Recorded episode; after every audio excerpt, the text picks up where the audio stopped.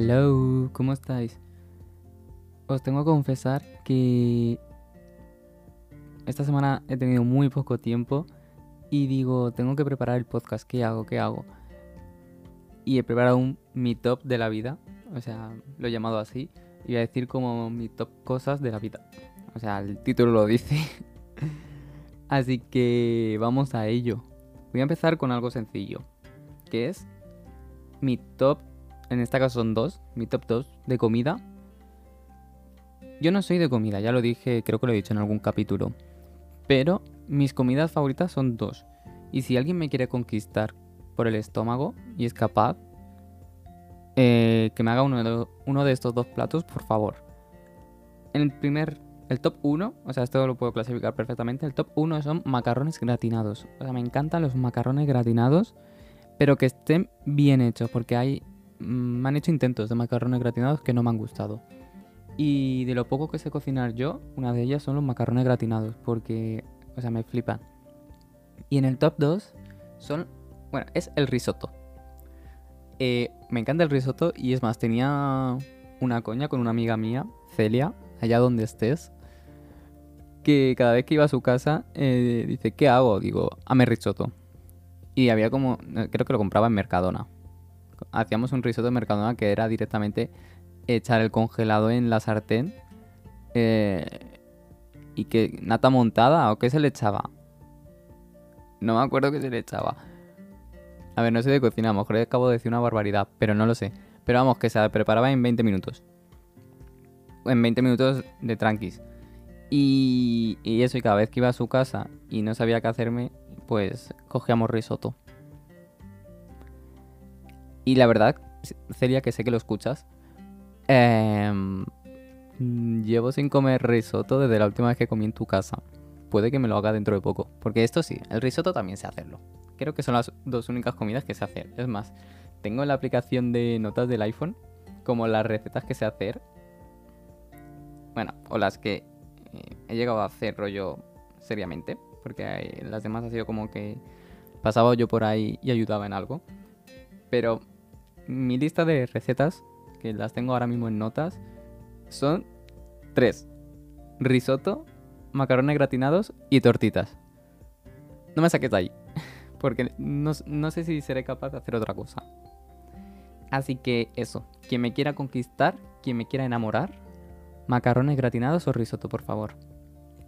Vale, vamos ahora a... Venga, mis lugares de España favoritos. En primer lugar, y eso también es top 1, es Madrid, porque yo me he criado aquí. Mi corazón está en Madrid. Y, o sea, da igual el tiempo que haga, que siempre puedes buscar un plan. O sea, siempre hay planes que hacer en Madrid. Y es lo que mola del sitio. ¿Le falta playa? Sí. Pero eh, también está bien por otro lado porque es como una excusa para salir de vacaciones a, otro- a otra ciudad y desconectar de la ciudad. A mí Madrid me encanta para hacer vida. Me refiero para hacer vida, rollo laboral, crecimiento personal. Para el día a día está muy bien Madrid. Ahora, para, para ir de vacaciones, la verdad es que no.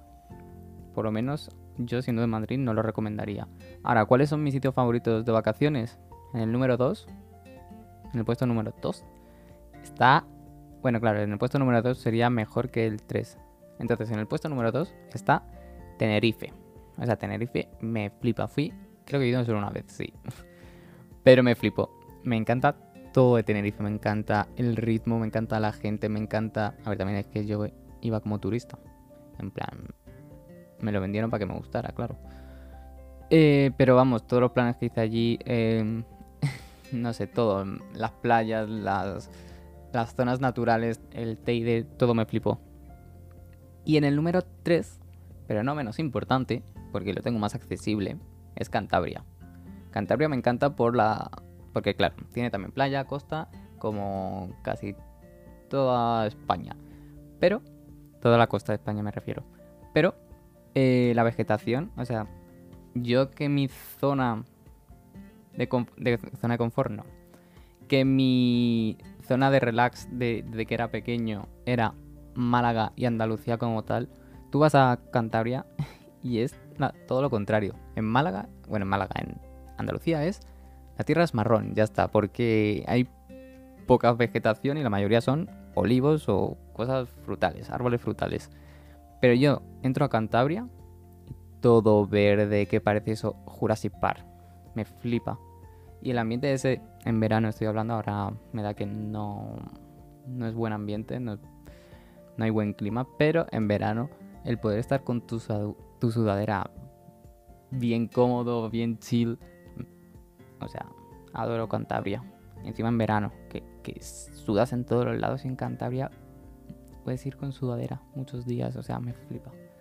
Vale, eh, ¿qué más? ¿Qué más? ¿Qué más? ¿Qué más? Pues mira, vamos a pasar a sitios que quiero visitar. Esto no hay un top, en plan no están ordenados, son tres y ya está. Así que tenemos Japón, mmm, porque choca muchísimo la cultura con la que estamos acostumbrados a tener aquí en España o en Europa. Sinceramente, os voy a confesar que a mí Europa, como tal, la mayoría de países de Europa me dan un poco igual. Porque me parecen todo el rato lo mismo. Sé que hay gente que le flipa, pero es que yo no soy nada de. de la estética de Europa. En plan, no, me llama la atención. Entonces yo, Japón, porque choca muchísimo. Islandia. Mira, Islandia está dentro de Europa. Islandia. Eh, quiero. Quiero pasar ahí una semana, 10 días. Y, ver todo. O sea, mm, me parece flipante que con el frío y el clima que hay allí, todas las maravillas y todas las fantasías que se generan. Y bueno, sí, claro, este sería el más importante para mí, porque lo llevo deseando desde que era bien chico, que es Australia. O sea, hablando también de cambio de, cultura, cambio de ambientes, Australia me flipa.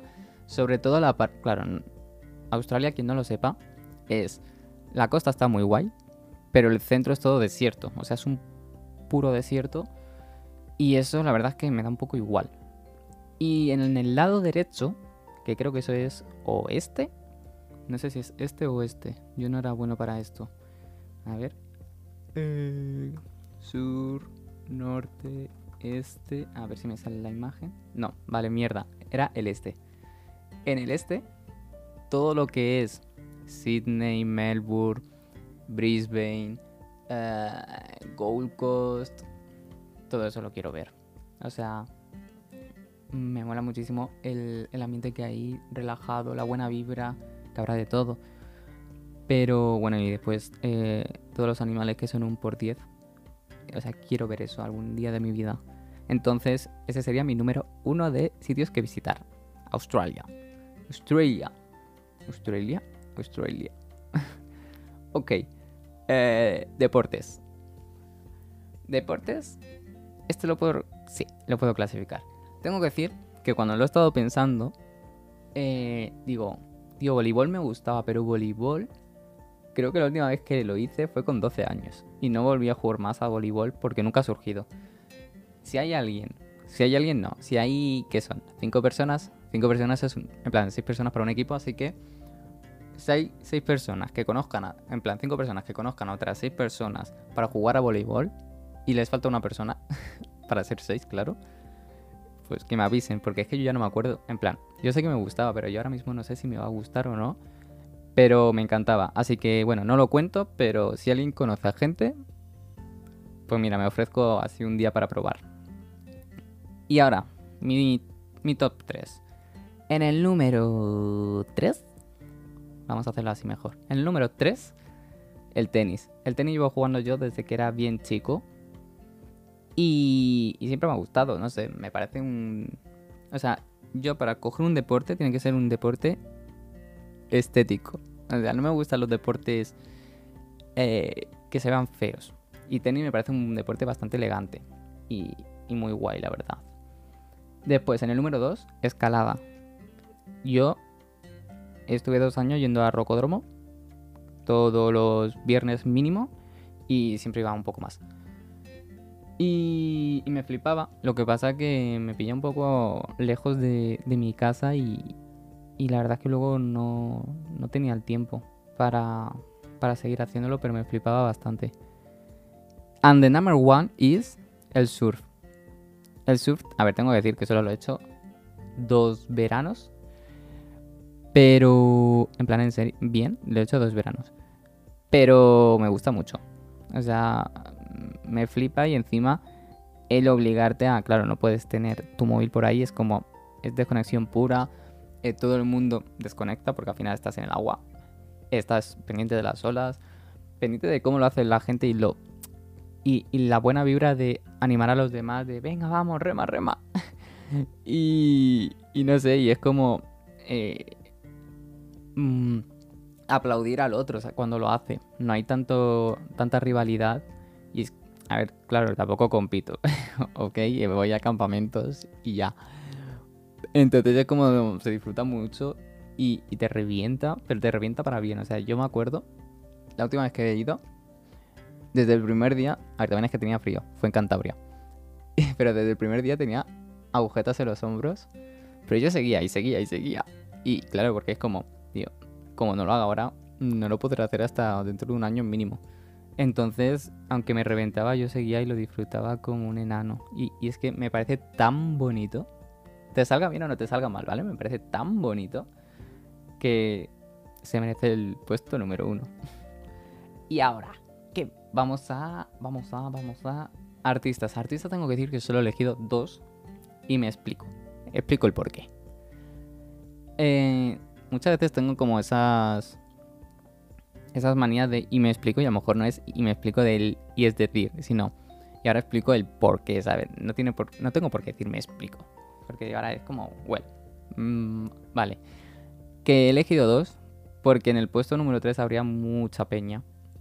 O sea, me, bueno, voy a decir el 1, el 2 y después ya explico el 3. El 1 es Raúl Alejandro. O sea, mm, me flipa, me he escuchado todas sus canciones, me, me flipa los directos, los vídeos, eh, los videoclips, su, su flow, su, sus entrevistas. Me encanta Raúl Alejandro. Y en segundo puesto Rosalía. Por lo mismo, o sea, me puede ir a un directo suyo, a un, directo, a un concierto suyo, en, bueno, un concierto, en un festival, estaba actuando ella. Y, me flipó muchísimo, o sea, también todas sus canciones, me flipa cómo es ella, wow, maravilla de, persona. Y después en el número 3, eh, podría meter a mucha gente. Podría meter a Tiny, Bizarrap, Emilia, Nicky Nicole, em, Lola Indigo, em, Aitana, el último álbum. Ya está, o sea, solo quiero el último álbum de Aitana. Ah, no sé qué más. Well, mucho urban, ¿vale? Sobre todo. Pero si queréis algo para diferenciar eh, todo lo de Urban, porque al final es todo muy eso, muy Urban. Eh, en el número 3 podría poner a Yarea, que Yarea es una artista y compositora española que ha compuesto muchas canciones de Dani Fernández, por ejemplo, y sus letras son, yo por ejemplo muchas veces cuando estoy, quiero estar chill, en mi cuarto, en el coche, me pongo a Yarea. y es que, o sea, me sé todas sus letras, creo. Me flipa esa mujer. Así que eso. Pero vamos, que podría poner a mucha gente en el número 3. Emilia que me flipa sus directos. Bizarrap, eh, lo creativo que es, siempre sorprende. Y cómo arriesga también. Eh, Lola Indigo sus directos. Tiny también me flipa las composiciones que hace. Así que eso. Bueno, Vamos a hacer el último dos. En el número. Bueno, el último, las últimas dos. Los últimos dos bloques. Vamos a llamarlo. Voy a empezar con series. Series, en el número 3 tendría Merlí. Merlín es una. Merlí sin N, ¿vale? Es una serie catalana que después la doblaron al castellano porque triunfó bastante. Y, y mola mucho porque es con, trata de un profesor que enseña filosofía y como que en cada capítulo se centran en un filósofo y las cosas de ese capítulo es como que giran en torno a los pensamientos de ese filósofo, pero de forma guay y no hecho con calzador. Y después pues allí hay muchas tramas, típicas tramas de adolescente, porque al final la mayoría son tramas de adolescente, porque es en un instituto público, creo. Y está muy guay. Quien no la conozca o no la ha visto aún, Merlí mola mucho. Número 2. Siguiendo con lo adolescente, porque me flipa la serie de adolescente, pero solo podría poner dos, porque con mucho voy a hacer un mi top 3. Entonces, en el número 2 está Elite. Elite es una serie que mucha gente critica. Eh, sé que es como una serie basura donde eh, lo que engancha son tantos estímulos y tanto droga, sexo, fiesta y alcohol y, y gente adinerada. Pero me engancha mucho, me he visto todas las temporadas y bueno, ya hice un capítulo de hablando de la nueva temporada de Elite. Así que ese sería mi número 2. Lo mismo, quien no la haya visto, pues tarde va. Pero vamos, que la puede ver. Y sobre todo recomiendo la... ¿Qué temporada recomiendo? Recomiendo la temporada 1 y 2. Bueno, sobre todo la 1, la 2 no me acuerdo. No sé por qué he dicho la 2. Pero recomiendo la temporada 1 la temporada en, el, en donde entran Manu Ríos, Carla Díaz y Martina Caridi, que creo que es la 3 o 4, en la que entran eh, Valentina Cenere y Andrea Moglia, que no sé cuál es, la que, la 5, la 5 tiene que ser. Y, y, ya está, o sea, mi top son la 1 para enterarte de qué va la vaina, la de la entrada de Manu, Carla y Martina. Y la entrada de Valentina y André. Lo demás es... Pero porque Elite es como que dan subido cuando meten a gente muy top, en plan gente que la lía allí dentro. Luego es como que toda esa gente que lo pasa pipa en la, en la temporada que entran, en la segunda como que están en decadencia, sufren y lloran mucho. Y luego para recuperar y remontar Elite vuelven a meter gente top que la vuelva a liar. Y la de ahora está también muy guay, pero vamos, que mi favorita no es. Así que, número uno de series. Mi número uno, y una serie que muy poca gente conoce, ya que es de Apple TV, Apple TV, es The Morning Show. The Morning Show trata de, gira todo en torno a una empresa, a una cadena de televisión. Y, por ejemplo, la primera temporada hablaba sobre el patriarcado dentro de la empresa, eh, temas eh, sobre el aborto, pero sobre todo lo que mola de Morning Show es de la forma que repercute un medio de comunicación. Es decir, eh, una cosa que se exponga en un medio de comunicación o en noticias o lo que sea, de, de forma tocha, mucha peña, eh, cómo puede repercutir y para bien y para mal. O sea, cómo le puede afectar a la gente, le puede afectar a la persona que se ha mostrado en cierta noticia o X, que no quiero contar mucho para que quien lo quiera ver, pues que se vea el tráiler, ¿sabes? Que lo explicarán mejor. Y eh, también, eh, como siempre hay dos lados, como siempre se llegan al extremo los dos lados porque ahora mismo funciona la vida así. Eh, y, y cómo cosas que accidentalmente pasan puede, pueden enseñar y pueden generar bandos. Vamos a llamarlo de esa forma. Entonces, la verdad es que lo he explicado un poco mal. Pero quien lo quiera ver, The Morning Show, que se ponga el tráiler. Y Apple TV creo que teníamos un mes, tres meses gratis. Yo ahora mismo creo que tengo tres... No me acuerdo. No me acuerdo cuántos meses gratis había. Pero vamos, que quien tenga algo de Apple tiene unos meses gratis, así que The Morning Show es una serie que merece la pena ver. ¿Y qué más? ¿Qué más? Y por último, películas. Películas, a ver, tengo que decir que no sé por qué. Eh, cuando veo una serie o una peli, es como que a la semana no me acuerdo, no me acuerdo de haberla visto. Bueno, sí me acuerdo de haberla visto, si digo, ah, esta sí la he visto. Pero no digo, ¿qué serie vi la semana pasada? No me acuerdo cuál vi. No sé por qué me pasa eso. También es porque eh, duro muy poco viendo cosas. Duro muy poco de que me aburro. Si me tiro, a no ser que me enganche mucho como estos top de series y pelis que estoy diciendo. Pero suelo estar como a dos cosas cuando veo películas y series porque no aguanto. Pero estas pelis sí que me molan bastante, las he visto varias veces. Y bueno, bueno, os voy a ir contando. en el número... No sé cómo ordenarlas. Bueno, no tienen orden, ¿vale? Que mola más. Tenemos el Joker. El Joker es una fantasía. Eh, mola porque llegas a empatizar con el Joker y, y es una obra maestra. O sea, quien no la haya visto, que la vea. Y quien quiera explicación, no sé qué se puede contar y quién no. Así que que, que no conozca, no creo que... Todo el mundo conoce al Joker. Y quien quiera ver de qué va la peli, que se ponga el tráiler.